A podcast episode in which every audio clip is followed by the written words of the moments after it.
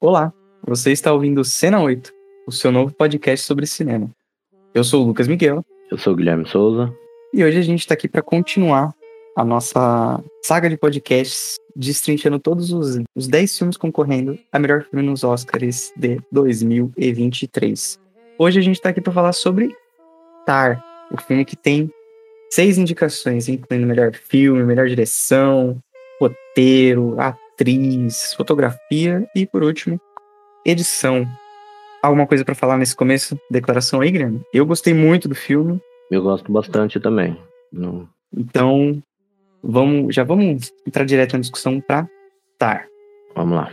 If you're here, then you already know who she is. Lydia Tarr is many things. As a conductor, Tar began her career with the Cleveland Orchestra, Chicago Symphony Orchestra, the Boston Symphony Orchestra, until she had last arrived here at our own New York Philharmonic. In 2013, Berlin elected Tar as its principal conductor, and she's remained there ever since. Lydia Tarr has also written music for the stage and screen. She is one of only 15 EGOTs, meaning those who have won all four major entertainment awards. Thank you for joining us, Maestro. Thank you. Sobre Tar, eu queria começar contando, fazendo uma pergunta, na verdade, Guilherme. Vamos lá. Como é que você separa a obra do artista? Você, você é bom em fazer isso? Não, então, isso já é um problema. Eu acho que a gente já conversou algumas vezes sobre isso. Eu já tinha esse problema, eu já tinha bastante essa, essa pauta, assim, essa discussão. E esse filme ele traz isso, né? É, é, um, é um tema do filme e é um negócio que eu não, eu, eu não sei o que fazer em relação a isso. Eu tenho, eu tenho meus problemas é, éticos e, tipo, eu, eu sei que eu precisava dividir a obra do ator, do, do autor, né? Mas por questões éticas eu sei que eu deveria, mas eu não, eu não, eu não consigo, assim, eu tenho, eu tenho sérios problemas com isso. Difícil, né? Eu eu tenho dificuldade, mas eu acho que com o passar do tempo eu tenho visto isso sobre uma outra ótica. Por exemplo, falando mais sobre filme, né? Eu sei que o tema da é mais música, Uhum. mas falando sobre filme, é um diretor problemático, por exemplo, é o Woody Allen. Mas eu acho difícil falar que um filme é todo de uma pessoa só, cada vez mais. É, eu tenho essa dificuldade em falar que um filme é de uma pessoa só. Esse filme, inclusive, é um ótimo exemplo, porque, tá, é, não é só do Todd Field, tá ligado? Então, é muito da Kate Blanchett também. Então, como é que a gente fala que um filme do Woody Allen é só do Woody Allen? Tem tanta gente envolvida, desde a da pessoa que faz o casting, a pessoa que faz o, o catering, a pessoa que atua, a pessoa que, sabe? Tem tanta gente envolvida que pra mim é difícil a gente falar mal de um filme só porque uma das, uma das pessoas, pode ser a pessoa mais importante, né? Vamos colocar, ele é diretor e roteirista, Uhum. mas a pessoa mais importante do filme, ela é horrorosa, vamos colocar dessa maneira, e automaticamente o filme ele tem que ser execrado. Você acaba com o trabalho de muita gente, sabe? É, é uma discussão muito complexa, é uma discussão muito ampla, e que não tem resposta certa, né? Eu acho que vai do, do coração de cada um. E eu acho válido começar sempre com essa pergunta, porque para a personagem principal, a Lydia Tar, isso é um- uma temática central, né? É, ela tem uma discussão gigantesca numa cena maravilhosa do filme, em que ela Uhum. debate isso e ela é tão envolvente que eu, eu acho que eu concordo com ela. Eu concordo com ela às vezes. É, às vezes é bom ignorar, não que a- o interlocutor dela esteja errado. Mas, antes de qualquer coisa, eu tenho que te contar uma história. Porque eu amei o filme, né? Mas eu tenho que te contar uma história. Por que, que eu gostei mais desse filme depois que eu cheguei em casa? Que foi o Ah, seguinte. sim. Vamos lá, quero saber isso. eu tento sempre assistir aos filmes com nada de informação, certo? Nada de informação. E eu, sempre que você abre pra ver esse filme, tipo Tar, você digita, sei lá, no Google, e aí vai estar escrito assim: o filme é sobre a Lydia Tar, uma compositora, é, EGOT, ela ganha um Emmy, um Grammy, um Tony, um Oscar. Ela é isso, ela é aquilo. E pô, na minha cabeça de maluco, a Lydia Tar era uma pessoa de verdade. Hum, Então, eu fui assistir, ao- eu fui assistir ao filme e eu tinha certeza que eu estava vendo uma cinebiografia. Eu não sabia que ela era um personagem. Eu sou burro, eu sei que isso é burrice. Mas eu fui assistir ao filme com a certeza no meu coração, inclusive com a Beatriz, né, a minha digníssima. Eu levei ela ao cinema e falei assim: a gente vai ver a cinebiografia de uma. é, uma condutora de orquestras e tal. Ah, mas sobre o que que é? Eu falei, não sei muito bem, mas eu sei que ela é uma personagem complicada. E algumas coisas me deixaram com essa certeza. Por exemplo, existe uma página de comédia chamada Lydia Tar Official no, no Twitter, qualquer coisa do tipo. E quando o Scorsese falou bem do filme, né? O Scorsese falou que esse é o filme que abriu as cortinas do cinema de novo pra ele. Ele rasgou seda pro filme. A Lydia Tar é, fake deu um RT nisso, falando assim: Ah, o Scorsese sempre foi um querido mesmo. Eu gosto muito do trabalho dele. Obrigado por ter gostado do filme. E, tipo, aí você vê os comentários da galera falando, pelo amor de Deus, não fala assim dele, Tar, porque vão cancelar ele também, só dele tá ligado a você. E eu falei, pera, eu vou parar de ver so- sobre essa mulher, eu quero ver o que, que o filme vai me contar. Eu pra cheguei, não tomar spoilers. é, eu falei, eu não quero saber muito sobre a vida dela. E, tipo, você tem uma biografia gigante dessa mulher em todos os lugares, sabe? Porque o Todd Field e a Kate Blanchett, eles criaram essa personagem de uma maneira longa, sabe? Então, quando eu voltei pra casa e eu falei, caralho, eu não acho nada pra escutar dessa mulher. Eu queria ver ela regendo, eu queria ver ela no palco, eu queria ver como é a pessoa de verdade. Eu pesquisei e aí eu vi. Uma das perguntas do Google é: Is Lydia Tar real? Porque parece que tem mais gente idiota igual eu. Então, aí tava lá, no, Lydia Tar não é uma pessoa de verdade. Aí eu, eu, eu fiquei em choque, eu fui até a Beatriz. Falei, Beatriz, eu quero te contar uma coisa. A Lydia Tar, ela não é de verdade. E isso me fez encarar o filme até de uma outra forma e me fez gostar mais do filme. Me fez eh, gostar ainda mais, porque eu não tinha Isso é dúvida tão de que real, né? eu não tinha dúvida de que ela era uma pessoa de verdade. E eu acho que isso dá uma outra carga pro filme e dá uma carga até mais cômica pro filme, sendo bem honesto. Meio, sati meio satírica, não, né? Completamente satírica. E, cara, essa é a minha pequena história sobre como eu sou idiota e como o filme ele cresceu pra mim quando eu descobri que ele é só um filme mesmo. É, mas quais são suas impressões iniciais sobre o filme, né? Então, eu tive por um momento, só comentando um pouco do que você disse, eu por um momento, acho que quando o filme foi anunciado e tal, eu vi a sinopse, eu por um momento achei que fosse. Mas eu fui assistir o filme também recentemente e. E aí eu tenho, eu tenho até uma dúvida. Por ele estar em original, claramente ele não é baseado em fatos reais. Ou ele teria que ser inspirado num livro, por exemplo, para ser, É, pra então, ser adaptado. Ser adaptado ele tem que ser baseado em alguma outra obra, né? Se for na vida, é original. por na vida é original. Mas se fosse baseado no livro Tar por Tar, que ela escreve, por exemplo, aí já seria adaptado, entendeu? Mas, pô, falando rapidamente então sobre as minhas impressões iniciais, já que eu já me expus muito aqui, é, eu adorei o filme, cara. Eu achei que o filme, ele é ele é lento, mas ele tem uma construção inacreditável. Eu acho que a direção do Todd Field é a melhor do ano.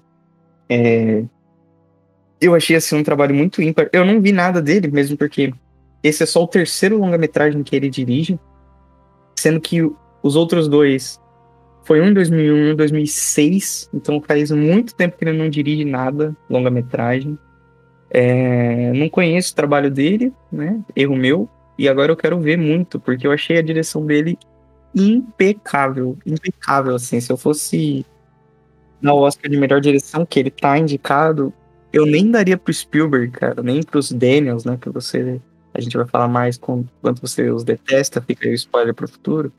Mas, cara, eu acho que a direção do Todd Field tá incrível e a Kate Blanchett é uma das melhores atuações que eu já vi, assim, tipo, eu não sei se eu tô impactado demais, exagerando, mas não é a melhor atuação só da Kate Blanchett. Ela entra, sei lá, top 5 atuações que eu já vi. Eu achei uma coisa de maluco mesmo, o quanto esse filme é ela, e o quanto ela é uma pessoa real, que é a Tar, que para mim ela é uma pessoa real de tão bom que a coisa tá, assim. É... Eu acho que o filme ele tem um roteiro muito bom, as situações são muito boas e você vai entendendo o filme conforme ele vai avançando, porque você tá meio perdido, mesmo depois de uma introdução maravilhosa. É... o filme ele se sustenta e ele te. Pô, ele me enebriou completamente. Eu tava assistindo e eu tava em ficando, sabe, bêbado de, do quanto esse filme ele tava mexendo comigo durante o cinema. E, cara, é uma experiência cinematográfica inacreditável. Eu achei esse filme irretocável, assim. para mim, uma coisa de maluco mesmo. Essa é a minha impressão inicial do filme. É, então, eu também gosto bastante do filme, assim, tipo, é, é o que você falou, a direção tá muito boa, eu não sei se a, pra mim é a melhor direção, mas a Kate Blanchett arregaça, né? O filme joga na mão dela e, e ela conduz o filme da mesma forma que ela tá conduzindo né, a, a banda dela lá. Então, para mim, é, ela, ela é o melhor momento do filme. E você falou sobre o filme ser lento, e eu, eu tenho muito isso com o começo do filme.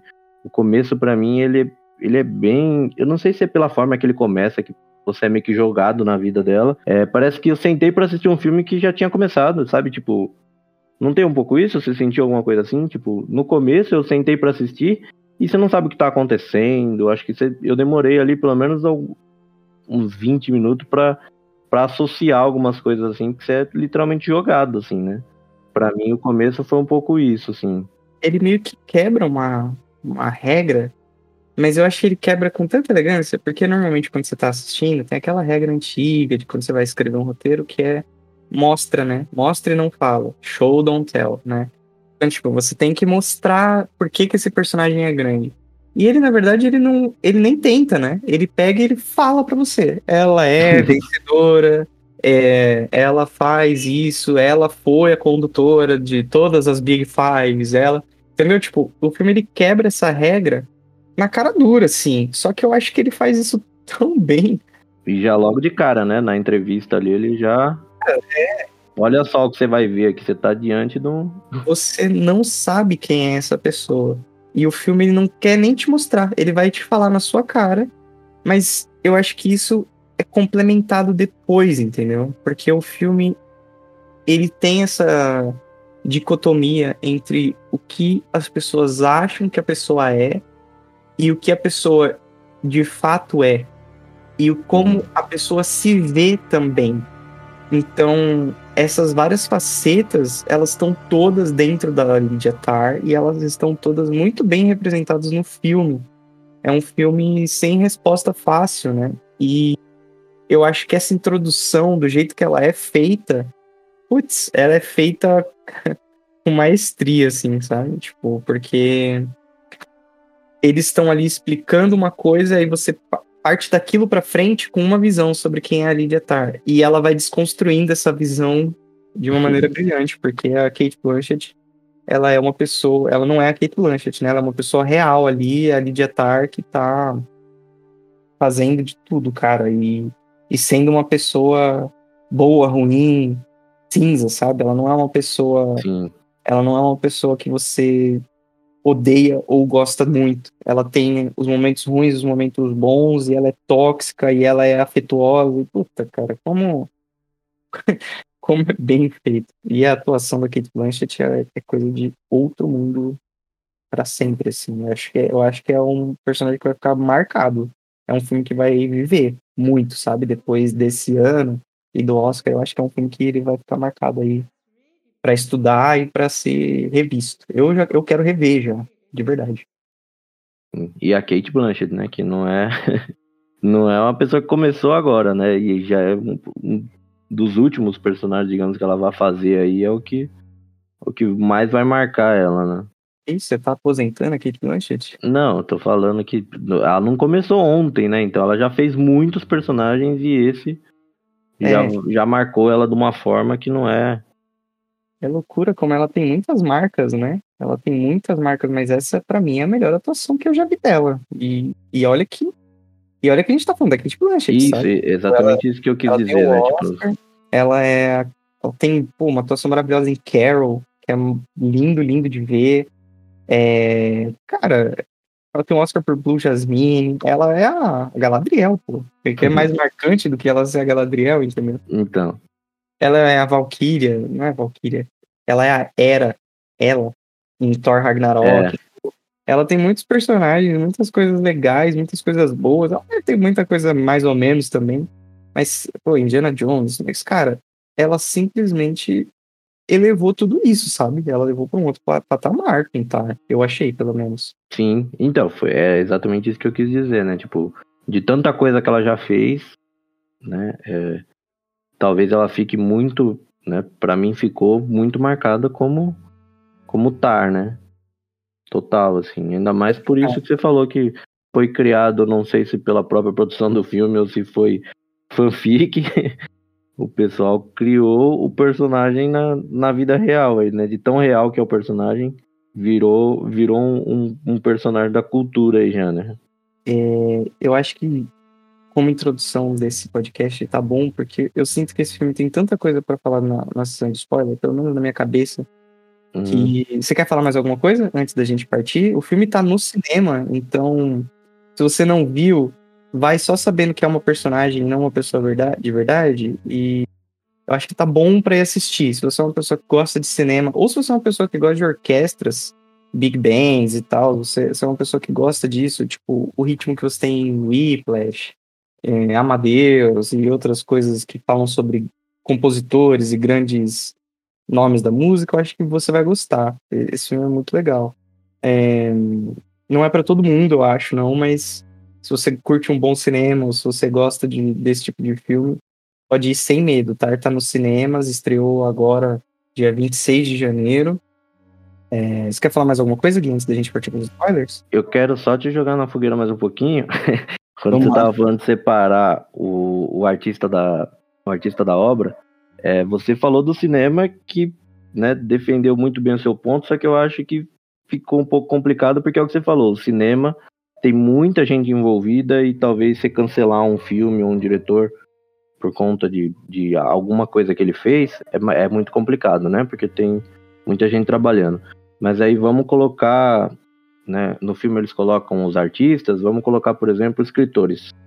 Você deixaria de ler algum, algum livro clássico ou deixaria de gostar de algum livro que você que você é fã por alguma coisa que vá ser revelada do autor ou de alguma coisa assim?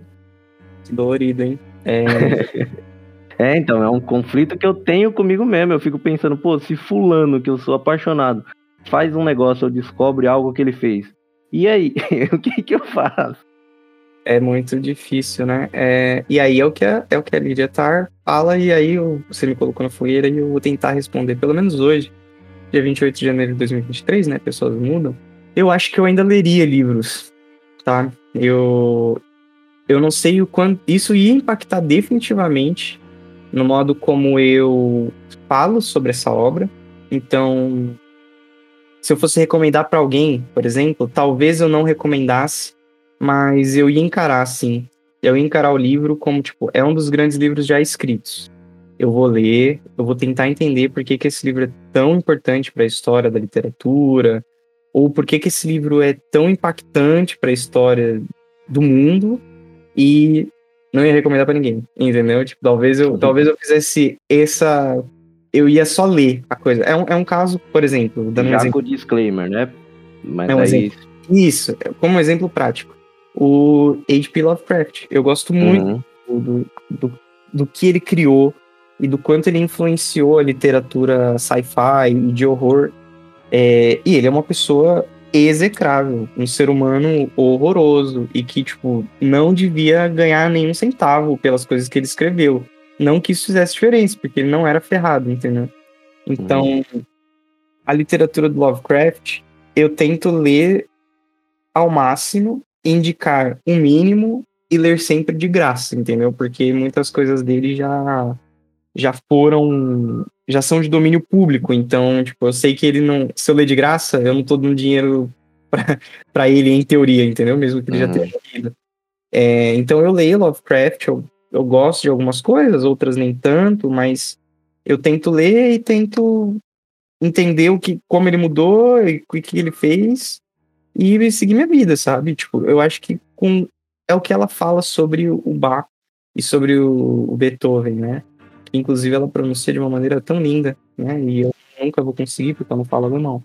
Mas é, ela fala, né? A gente tem que encarar a arte de uma maneira sem julgamentos. Porque a arte, se você encarar ela sem julgar nada, ela vai te fazer sentir coisas, é, mesmo que o próprio compositor não sabia que ia te, fazer, te despertar, sabe? Então você tem que se entregar para a arte. E quando você se entrega para a arte, você não se entrega pro artista, entendeu? Você não tá necessariamente se entregando pro Lovecraft. Você tá se entregando pro que o Lovecraft escreveu. Se aquilo não é problemático per se, vale a pena você se entregar pro que o Beethoven, pro que o Bach, pro que, usando os nomes que a gente citou, Woody Allen ou Lovecraft produziram, entendeu? É, isso é o que, pelo menos, é, é a temática central do filme e é tão importante para personagem, a gente vai discutir nos spoilers por quê, uhum. mas eu acho que o filme levanta essa discussão de uma maneira muito bem feita, sabe, para amarrar com o filme. Ele discute isso de uma maneira legal e eu acho que eu não tenho certeza, com certeza já foi muito bem explorado isso no cinema, em outras em outras artes, né, na literatura, por exemplo. Mas eu sinto que o Todd Fields ele ele deu uma elevada até nessa discussão também, sabe? Ele coloca outras temáticas e, e funciona. Então, eu quase concordo com a Lydia Tarr. Não tanto, mas eu entendo. Eu entendo o ponto dela, entendeu? Hum. Você, como artista, em especial, você tem que consumir essas coisas. Você não precisa gostar. Você tem que entender por que, que aquilo é importante. Sim. É, eu concordo em, em partes com, com você e com ela aí, né? mas é o que eu, o tema central do filme, né, como você já disse. E o que ele traz também é, é sobre tipo o quanto a obra, né, o quanto a obra tá ligada ao autor, né? Então, o quanto Sim. aquilo que você tá admirando e gostando é a essência da pessoa que criou, né? Tipo, então não ela tem defende. como separar, né? É, ela defende é, isso, né? Sim. E o filme também é muito sobre isso, né? Não, total. Ela fala quando a pessoa, né, o interlocutor dela fala, ah, eu não gosto de determinado artista. E ela, uma das primeiras coisas que ela sempre fala quando ela vai começar a tocar, ela fala, o que que esse artista sentiu quando ele escreveu? E o que que ele tá querendo dizer para você? Então, não tem como você separar, né? A obra é fruto daquela pessoa, das vivências, do momento de vida. É, é difícil separar mesmo. Mas a partir do momento em que a obra ela existe, eu sinto um pouco que ela deixa de ser do artista e ela passa a ser de quem consome, entendeu? É, os sentimentos que o artista quis evocar não são necessariamente os sentimentos que ele vai evocar para você. Ah, sim. Eu acho que é isso que a própria personagem também diz, entendeu? Ela, ela fala o que, que eles quiseram dizer, mas como isso te faz sentir. É, isso é uma crítica que ela faz a, aos artistas contemporâneos, né? Que ela fala, esse, o que ele tá te evocando aqui? Nada. Não tá te evocando nada. Se é uma peça que você vai tocar, vai colocar 20 violinistas aqui e não vai evocar nada, é só para desconstruir, é uma merda. Não serve, entendeu? Tipo, não, não tem que existir esse. É, é uma opinião forte dela. Para mim, tudo tem que existir. Mas é central, né, pra personagem, esse conflito. Então, se você é uma pessoa que gosta dessa discussão, vale muito ir no cinema. Se você é uma pessoa que gosta de sentar, assistir um filme e depois ficar pensando e mudando a sua opinião sobre o filme, sobre os personagens, cara, é uma experiência que vale. Se você é uma pessoa que não gosta de filmes lentos, se você é uma pessoa que ai, vai achar um saco essa discussão e esse mundo super coxinha e super ricaço, puta, aí você vai passar raiva. Talvez nem, nem vale é, tanta pena, porque esse filme ele é super super gente branca, gente rica, gente, sabe? Da arte, falando alemão sem legenda e, e foda-se se você vai entender ou não, entendeu? Tipo, esse filme tem essa arte elevada, mas ele é uma sátira disso tudo também. Então, fica aí, né? Essas são as várias temáticas, algumas das várias temáticas. Vá pro cinema preparado para ver um filme de 2 horas e 40, onde pouca coisa acontece de fato. É um filmão, né? Eu gostei. Vale muito, vale muito. Eu, eu, indico, eu recomendo. Mas Eu sei que nem todo mundo vai gostar. É, com ressalvas, né? Não é um filme para todo mundo mesmo e não de forma negativa, né? Não, não, jamais. Não, tem poucas coisas negativas sobre esse filme. Hum. Bora pros spoilers? Bora pros spoilers. Well, it does have. Yeah, spoilers!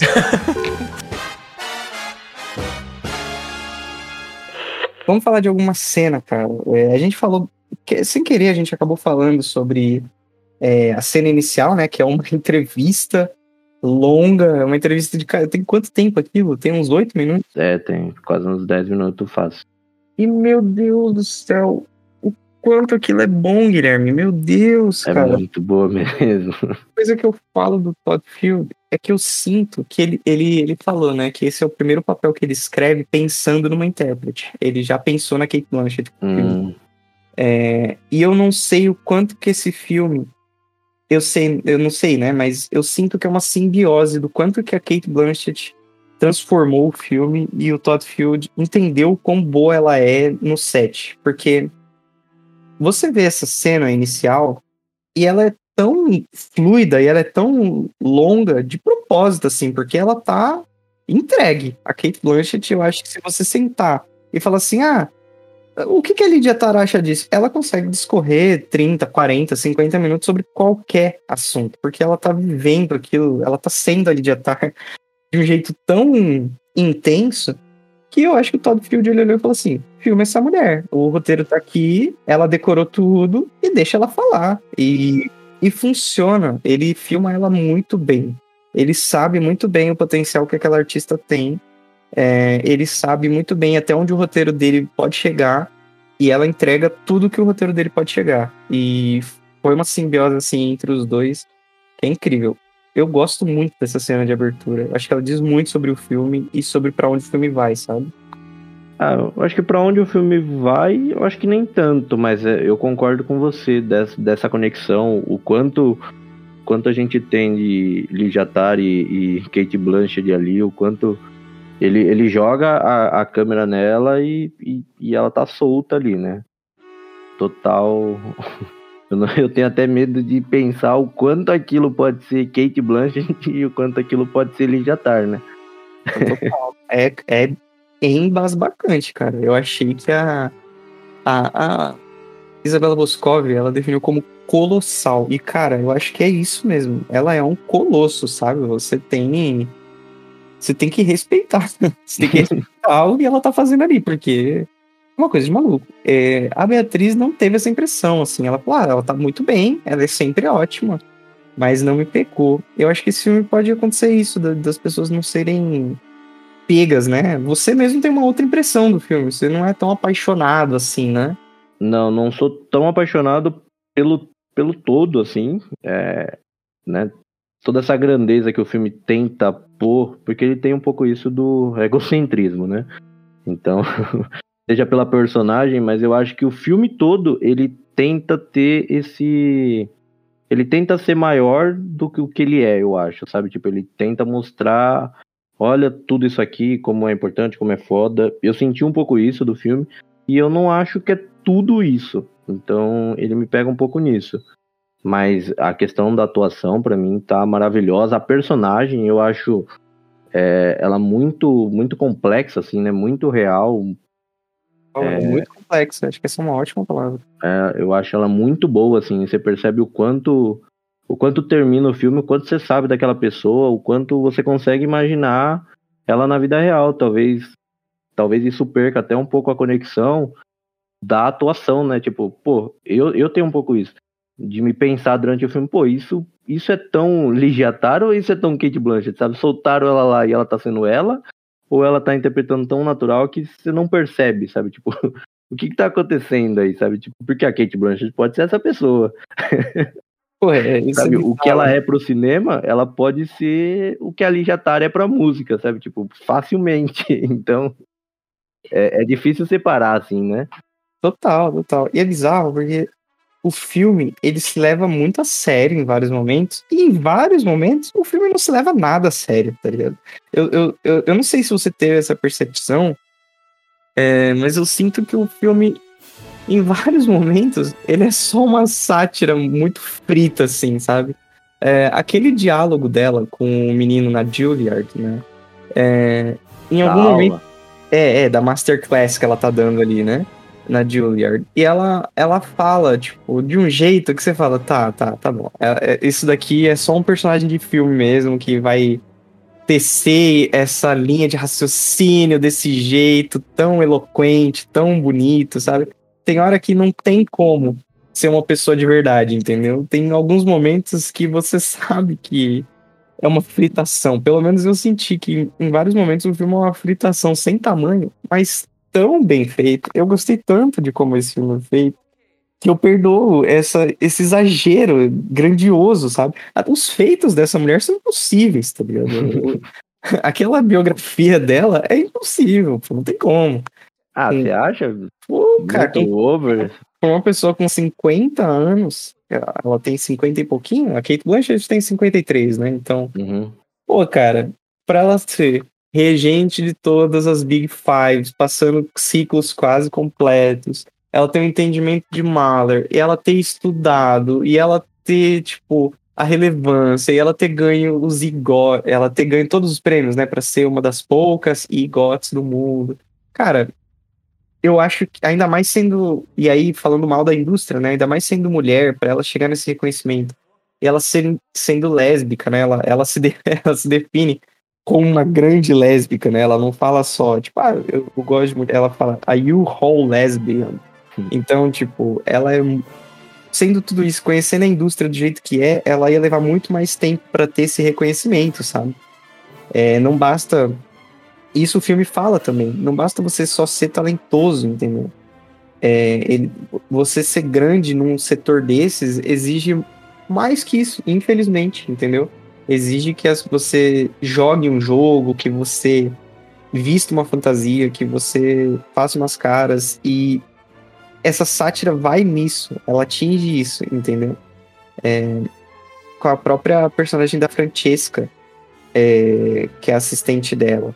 A menina é talentosíssima, mas as outras pessoas têm dúvidas sobre o quanto ela é de fato talentosa, entendeu? É, Ou o quanto ela só é uma queridinha da Lydia Tarr. É, e o filme também fala isso quando é, tem a outra menina, a, a, a que toca o violoncelo.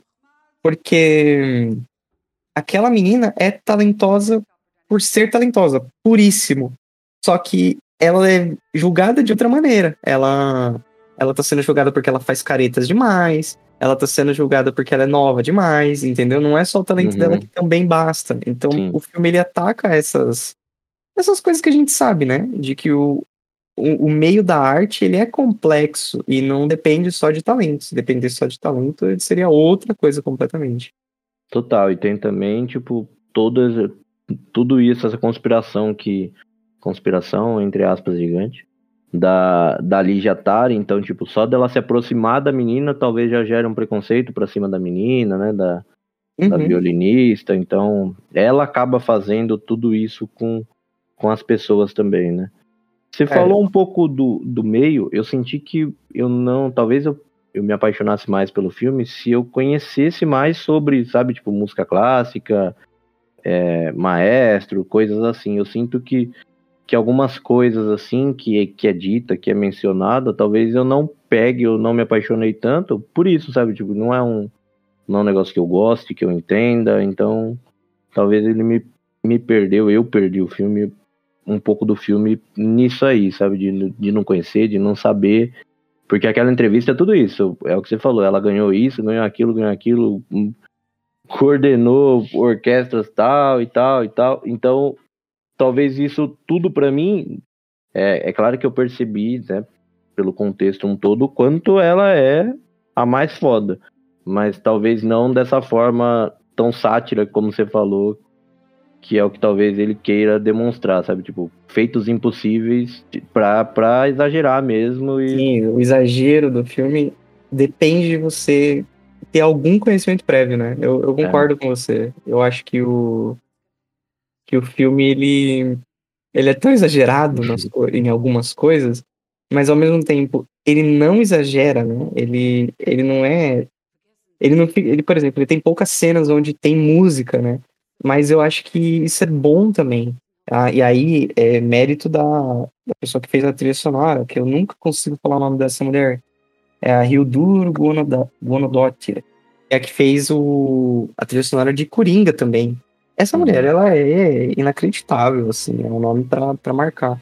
Porque o não, a não trilha sonora do filme, na maior parte do filme, intensifica muito quando eles estão tocando. Eu não sei você, mas toda vez que aparece uma cena musical, é muito impactante para mim. É, é, assombroso, assim. E aí, lógico, vai do, do quanto Moller, né? O, o, o, que eles estão interpretando é poderoso, mas o, a, a, escolha de tocar pouco essas cenas é muito boa. A decisão, essa decisão da trilha sonora é muito incrível. E é mais um ponto forte do filme, apesar de nem estar tá concorrendo a nada, mas eu acho que a Rio Duro, ela, ela teve um trabalho de, de segurar as composições para os momentos certos de uma maneira incrível também. É, ela tá indicada esse ano? Não, não tá, não tá indicada, mesmo porque a maior parte não são peças originais, né? São peças do próprio Mahler. Ah, tá. E a maior parte do filme não tá tocando nada, né? A maior, tipo, porra, 90% do filme, 80% do filme não tem trilha sonora. Então, tipo, eu acho que é mais uma questão do quanto ela também estava integrada ao processo, né? É, inclusive, ela coloca o nome dela como uma discípula da Tar, né? é, na, lá naquela entrevista inicial, ela tá falando, ele tá jogando vários nomes. Ela também compôs com vários artistas, artista X, Y, Z, e ela coloca o próprio nome, sabe? Uhum. E o Durgo, ela tá entre, sei lá, as discípulas da Tar, assim, sabe? Ela tem, se você pesquisar no Spotify, como eu fiz quando eu tava procurando trilhas da, da Tar para escutar, achando que era uma pessoa real, tem Tar, Music from and Inspired by the Motion Picture. Então ela compôs coisas como se fosse a própria Tar, entendeu? É muito bizarro o quanto as, as pessoas estavam entregues a esse projeto e ele é feito com tanto carinho e tanta tanto exagero, mas um exagero sutil. Eu não sei nem se isso existe, um exagero sutil. Eu acho esse filme incrível, cara. É... Tem uma outra temática muito forte no filme. A gente falou bastante sobre o artista per se, né? E o quanto ele é separado da própria obra, mas tem uma outra temática que eu acho muito forte. É... E que é tratado talvez da melhor maneira do, dos últimos anos aí num filme. Que é a, entre aspas, eu não gosto desse termo, a cultura do cancelamento, né? O quanto as pessoas são canceladas. Hum. É uma coisa que o professor dela, o antigo professor dela fala, ah, hoje em dia você ser acusado significa que você é culpado. Não existe meio termo mais. Se a pessoa falou, você é. E eu acho que o filme trata isso com a Lydia Tarr de uma maneira muito legal. Porque o filme não mostra, de fato, ela fazendo nada. Mas uhum. o filme também. Já começa depois, né? É, assim. exato, ele é depois. Mas o filme, ao mesmo tempo, mostra o quanto ela é tóxica e abusiva e ele te deixa em dúvida sobre ela é de fato uma predadora sexual, entendeu? O filme ele te deixa isso. Ou será que não é só a indústria que viu uma mulher lésbica com outras meninas jovens e automaticamente assumiu que ela abusava dessas meninas em troca de favores, entendeu? Sendo que dentro da indústria tudo é uma grande troca de favores. Ninguém questiona é, aquele Sebastian, que é o cara que ela substitui, né? Ninguém uhum. questiona como ele chegou naquela posição, sendo que ele foi colocado ali pela, pelo próprio é, professor dela. E o cara simplesmente pegou e colocou. E ninguém questiona. Agora, ela colocar a pupila dela é um problema. Será que não é porque ela tá dormindo com essa menina? Mas ao mesmo tempo você não sabe nada, entendeu? Porque as outras pessoas falam sobre ela. A própria esposa dela, Sharon, né? Uhum. Fala: você não tem nenhuma relação que não seja transacional. Você não tem nenhuma Sim. relação que não tenha troca. Então, é, na verdade, ela fala que a única, né, é a filha, é, né? É a própria filha, exato. A única relação que você não tem troca é com a sua filha. Que é a única relação de amor, amor. Né? De resto, é tudo troca. Então, o filme, ele deixa essa tar de uma maneira não clara, né? Ela não é preto no branco, assim, tipo, ah, ela fez esses abusos, ela é de fato ruim com as pessoas e tóxica, ou ela é mal interpretada, ela é mal, ela é julgada errado. Você não sabe. Você toma a sua própria decisão.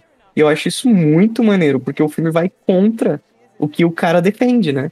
o filme não. A cultura do cancelamento não existe para esse filme de fato. Porque você nem viu o que ela tá fazendo.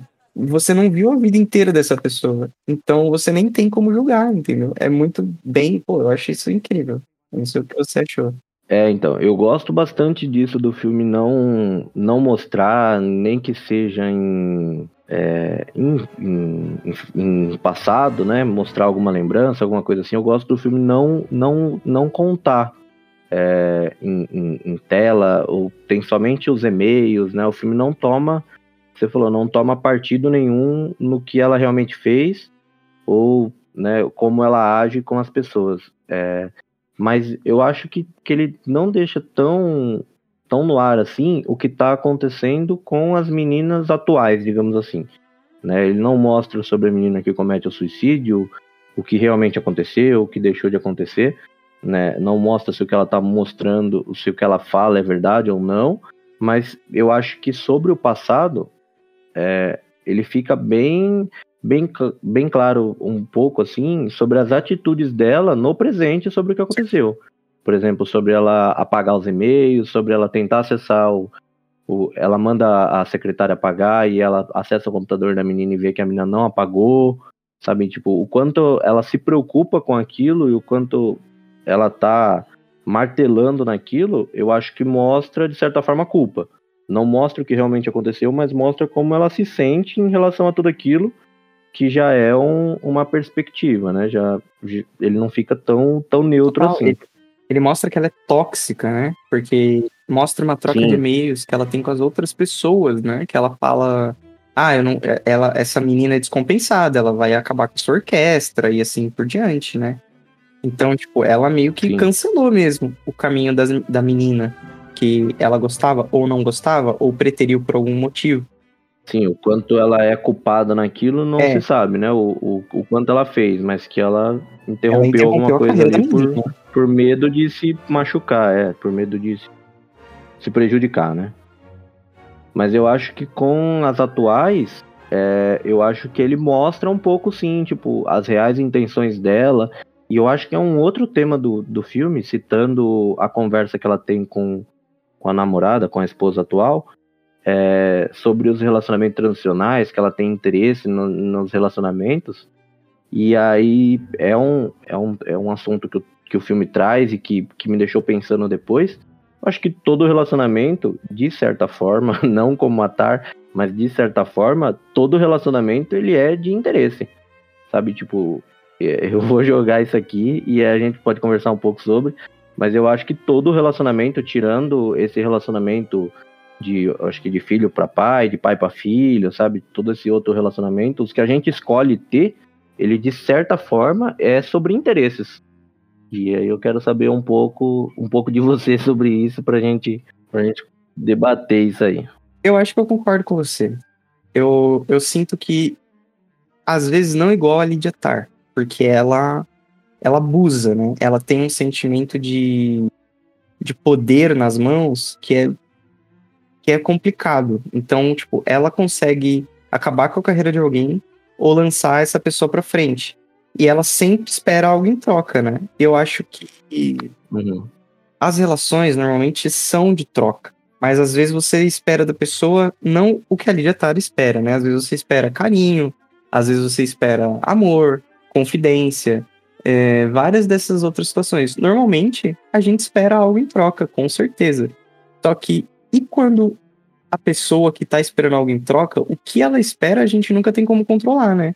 E a Lydia Tar, ela é abusiva, então ela quer tudo em troca. É, é o que ela faz com a Francesca mesmo, a, a assistente dela. Ela espera tudo. A vida dela depende do, do que a Francesca tá fazendo ali ou não, sabe? Tipo, depende do, dela apagar os e-mails para não mostrar o quanto ela foi ruim com a outra menina depende da, da Francesca colaborar com ela quando ela fala, ah, eu conheci essa moça há poucos meses, sendo que não parece que foi há poucos meses, entendeu? É, ela depende da Francesca em várias situações do dia a dia mesmo, é, do, desde o cara, do motorista que ela paga para o ex-professor dela, até o depoimento que ela tem que prestar para a polícia. Então, tipo, ela espera muito da Francesca em troca de ter o talento da Francesca reconhecido, sabe? Tipo, é, a menina é talentosa, todo mundo sabe disso. É, outras pessoas duvidam um pouco do quão talentosa ela de fato é para chegar naquela posição, mas que ela tem talento, isso é indescritível, né? Não tem como negar, isso é inegável. Mas, de fato, eu acho que os relacionamentos, eles são de troca. Só que o que a Lydia Tar espera é, é muito possessivo, muito tóxico, abusivo. Entendeu?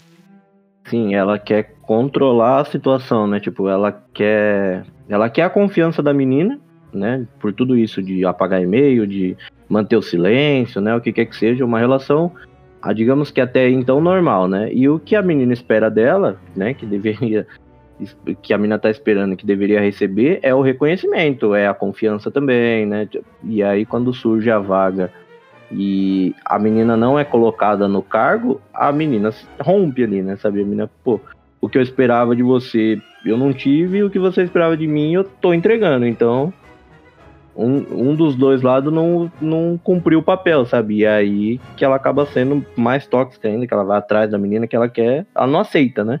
Ela quer se manter no controle da situação e não aceita ser traída, é né? Louco como eu, e isso é uma coisa legal do roteiro e da direção. A menina não aparece nunca mais no filme, né? Tipo, ela corta essa relação, ela vai embora e ela deixa na mão e foda-se. É muito legal isso. Acho forte, acho bonito. Não tem. A história daquela menina não tem final, né? Daquele personagem. Porque é assim quando. Não é, porque é mais, é assim né? também quando as pessoas saem da nossa vida, né? A gente não sabe mais o que acontece. Sim. Quando a gente não tem. Ela não tem controle. Ela acha que tem, mas ela não tem controle, né? Então. É, quando ela perde o controle, ela não, ela não, não tem mais acesso exato. à menina. Se a menina né? vai ser é, uma grande condutora no futuro, ou se a menina vai ser garçonete, ou se a menina não vai ser nada mais, ela não tem mais controle. E é, o controle da própria vida é da menina, né? É, isso é bem curioso. E a atriz é a que fez é, Retrato de uma Jovem Chamas. Ela é muito boa, né? Sim. Ela é muito boa. Eu não consigo lembrar de nenhum outro, mas é. Ah, eu também não. Eu não, não sou tão do cinema francês, infelizmente, né? Então, ela deve ter sido. Eu acho que ela foi lançada ao cinema mundial agora, né? Por causa de. É, assim. De O Retrato de uma Jovem Chamas. Eu acho ela bem boa. Eu quero ver mais coisas então. dela. Eu fiquei feliz que, que ela tava nesse filme, inclusive. A Beatriz até me cutucou, falou, ah, é menina. Eu falei, pois é. Eu reconheci agora você falando só. ela é bem boa. É... Vamos, pra, pra gente fechar, a gente tem que falar tem que falar sobre como o filme acaba também. Porque eu acho que a última vez que eu vi um final tão devastador. É... Esse filme eu acho que ele tem um final mais engraçado, mas eu lembro de um final devastador que a gente comentou muito no passado, que é o de Beco do Pesadelo. E esse filme, para mim, ele tem o mesmo efeito de que ela é uma pessoa extremamente talentosa e ela cavou a própria cova até o final para ela chegar naquela porra daquela trilha sonora de um anime com pessoas fantasiadas, mas ela encara aquilo com a mesma obsessão e o mesmo respeito pela música que ela encara uma peça de Mahler, sabe? E cara, eu acho que isso diz tanto sobre o personagem é, e diz tanto sobre o quanto ela é apaixonada pela música quase redime ela, porque, tipo, o que ela tá sendo acusada é de ser tóxica, porque ela é. Mas ela é tóxica também, entre aspas, porque ela ama muito o que ela faz, sabe? Tipo, ela ela olha pra música de uma composição de um anime, seja lá qual for, entendeu? Com pessoas fantasiadas numa sessão de cinema, ela encara aquilo, aquilo é algo tão. Bom. Puta, bom demais. A cena final é boa demais, demais, assim. Não, não Ela tem... regendo toda a série vem trazendo o pessoal no. Quase uma Comic Con. Isso, e você não sabe o que, que ela vai fazer, né? Porque, tipo, você sabe sim, que ela sim. foi para outro país, ela fala, né, no meio do filme. Não, mas é claro que esse cara foi para lá, porque o, o momento da música clássica na China é incrível, assim. E aí, tipo, você vê que ela foi para lá mesmo. Ela foi pra China, pro Japão, né? Eu, eu não, não entendi muito bem se era é, tá, Japão. tá pra Ásia lá, é. é. E ela você, ela, você vê ela compondo e estudando, e ela falando, não, a, a compositora não pôde vir, mas ela te mandou esses presentes, a partitura original tá aqui. E ela vai ensaiar com a banda e ela fala: a gente precisa entender o que, que a autora realmente quis passar com isso daqui, sabe? E aí você fala, caraca, o que que ela tá. O que, que ela vai reger agora, né? Ela deu a volta por cima de alguma maneira. Porque ela, Aham, ela vai reger algo grande, né? E, cara, ela tá regendo qualquer coisa, sabe? Mas ela trata aquilo com uma importância tão grande pra ela e com tanto respeito pela aqui, por aquilo, cara. É uma cena final arrebatadora. Eu achei aquilo. Quando vai mostrando a galera A revelação, é. assim, putz, cara, como aquilo é bom, sabe? Como aquilo diz sobre o personagem, sobre o filme, sobre tudo, cara. Não, é muito boa mesmo. Mas quando vai revelando, você vai vendo o pessoal fantasiado de, de bichinho peludinho. Você vai falando, não acredito. É inacreditável, de verdade. Primeiro que baixa a tela, você já fala, ué, pera, isso daqui não é só orquestra clássica. E aí você vê a galera fantasiada. E tipo, cara, é bom demais. A cena em si, ela, ela te pega pela mão mesmo. Ela te leva onde quer te levar. É, E pra mim é o que fecha a sátira mesmo. E é um final é, que você. E você não sabe o que para onde vai. Eu fiquei muito com vontade de pesquisar depois. Nossa, será que a Lydia Tarr, o que, que ela tá fazendo, né? Porque eu achei que ela não de verdade. Será que a Lydia Tarr, ela tá lá na China mesmo, é, orquestrando anime, entendeu? Tipo, é isso que ela tá fazendo? E eu sinto que eu queria mais e mais e mais e ver se essa mulher vai dar a volta por cima, se ela vai conseguir se livrar dessas acusações e vai ficar só arte pela arte, mas o filme ele acaba no momento certo. Ele não te dá nenhuma dessas respostas, né? Ele não quer dizer, ele não quer dizer mais do que aquilo. E ai, É, não quer julgar, né? não, não quer. E ele não quer dar a volta por cima e nem acabar com a carreira dela e nem dizer se ela gosta daquilo ou não. Aquilo é só mais uma etapa na arte dela, sabe? E, tipo, é bom demais, cara. Eu gosto muito do final do filme. Tá. Trazer só um, um- um- mais um pouquinho aqui, que pra mim é uma das cenas mais fortes do filme, assim. Aquela hora que ela entra, né? Que a- Depois que ela foi perseguida, tomou um rola do, do lobo, o que quer que seja aquilo. é, quando ela entra e aí estão regendo a obra dela, né? Uhum. E a- aquela cena pra mim é boa demais. Eu achei que, né, eu tava assistindo o filme, não sabia o quanto faltava ainda. Eu falei, meu, é agora que ela vai, que ela vai se destruir, a carreira dela vai acabar aqui, né? Que ela vai entrar e vai, foi o que ela, ela fez, entra numa fúria. o quanto aquilo é bom, a câmera, pô, eu acho muito boa aquela cena. Nossa, Eu gosto muito. e aquele personagem é muito bom, que ele aparece muito pontualmente, né? Mas ele. Ele meio que cavou. É isso que é louco, né? Porque o filme ele fala muito sobre esses bastidores. Ela com certeza não indicou ele para aquilo, sabe? Mas ele chegou lá e ele queria chegar lá, porque o que ele queria era tocar igual ela. Só que ele não tem essa capacidade. Só que ele chega do mesmo jeito, entendeu? Ele chega exatamente para tocar Uhum. tudo o que ela fez, entendeu? E ela, Uhum. ela sente ela Isso é horrível, né? Putz, tem uma. Essa personagem é tão legal porque ela tem umas coisas só dela, né? Ela chama as pessoas de robôs. Eu acho isso muito bom. É, então, quando ela. O cara pergunta, né? Tem uma conversa que ela tá tendo com o rapaz, e ele quer saber como que ela faz pra, pra ser ela, né? Uhum. E aí é exatamente isso que ela fala pra ele, né? Pô, não posso te ensinar porque aí você vai ser só um robô, né? Você vai estar me copiando, você não vai ser você. Tem que ter a essência, né? Exato. Ela fala: glória não pertence. Desculpa te atrapalhar. Ela manda: a glória não pertence aos robôs, né? E é isso que ele tá sendo. Se ele só É. copiar o que ela tá falando ali e fizer do mesmo jeito, ele é um robô, pô. Então, Ele vai pegar o trabalho dela e vai tentar imitar ela, né? Não vai ter. Não vai ter essência nenhuma, né? Gente, se você gosta de filme, por favor, vejam esse, porque ele é muito cinema, assim. Mas é, é um filme pedante, eu acho, também. Pra caramba. Mas eu, eu gostei demais. Você, você quer fechar? Você tem mais alguma coisa pra você falar? Não, não. Acho que do, dos 10 do Oscar aí, ele é o. Ele é o meu top.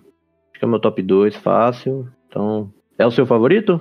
Passou o Fablemans? Uf, é difícil pra mim, hein? Porque eu saí de The Fablemans apaixonado também. É, Eu acho que se eu fosse dar o Oscar pra um dos filmes, porque ele é melhor, eu acho que esse filme é melhor que The Fablemans. Mas se eu fosse dar o Oscar pro filme que eu talvez tenha gostado mais, e se eu fosse fazer o meu ranking, eu acho que é The Fablemans e Tar, entendeu? O meu ranking de gosto pessoal mesmo é primeiro The Fablemans, depois Tar. Mas. Dos 10 da lista, né? Dos 10 da lista, isso. Mas, putz, que experiência, cara. Tar é muito bom. Que, que nota você deu, no fim das contas? Acho que eu dei 4. 4? Eu, eu, eu, eu jogo um pouco pra cima, um 4,5. Assim, quanto, quanto mais eu penso no filme, mais eu gosto dele. E eu gosto desse tipo de filme que você sai e depois você tem que ficar refletindo sobre, entendeu? Que você não consegue uhum. consumir ele no. Consumir, né? Ele, não ele é um vai con... crescendo, né? É, ele vai crescendo com o tempo. Ele não é um conteúdo, né? Isso não é conteúdo, ele é uma obra de arte. Então você tem que comer ele mesmo, consumi-lo e, e, hum. e, refletir sobre ele. Eu acho que isso é muito importante pro cinema também. Assim como Sim. várias coisas são importantes, essa é uma das, das que é o, o não consumo é, instantâneo, mas a reflexão e tal. É o que eu sinto. Sim, trazer essa reflexão é importante mesmo. Com poucos filmes, cada vez menos, na verdade. Então, é isso, né? É, tem filme que tem filme só complementando, tem filme que traz o assunto importante, mas não, não entrega isso de uma forma tão satisfatória, então ele fica naquele meio termo ali. Aí tem filme que é só muito bom, mas não traz nada para refletir. E tem filme que tem filme que você vai e não traz nada. fazer os dois, é. Exato. Esse filme, é. ele, é, ele é maestral pra mim, assim. Eu, ele eu vai crescendo muito. mesmo. Eu dei um 4, quase puxando pra 3,5, mas aí, já com o tempo, ele já, ele já se manteve no 4 firme, assim. É, então, a primeira reação que eu tive foi, ah, é um filme nota 4 muito bom. E, tipo, depois eu fui pensando e ele subiu pra 4,5, e especialmente quando eu descobri que ele já não existe. é um filmão mesmo. É isso, Guilherme? É isso. Gente, vão ao cinema assistir, mas também acompanhe aqui a gente, porque a gente está fazendo essa nossa maratona do Oscar. Esse é o segundo filme, que a gente está falando dos 10 que concorrem a melhor filme. E vão ter mais, a gente vai falar de todos eles. Então já segue a gente aí na sua plataforma favorita, já deixa eu curtir, segue a gente no Leatherbox para ver o que a gente já viu ou não. É, segue a gente no Instagram, segue a gente onde você quiser, ou não segue, mas Valeu, gente. Valeu por escutar mais um episódio e acompanha a gente com. Acompanha o Oscar com a gente aí. É isso. Tchau. Valeu, até a próxima.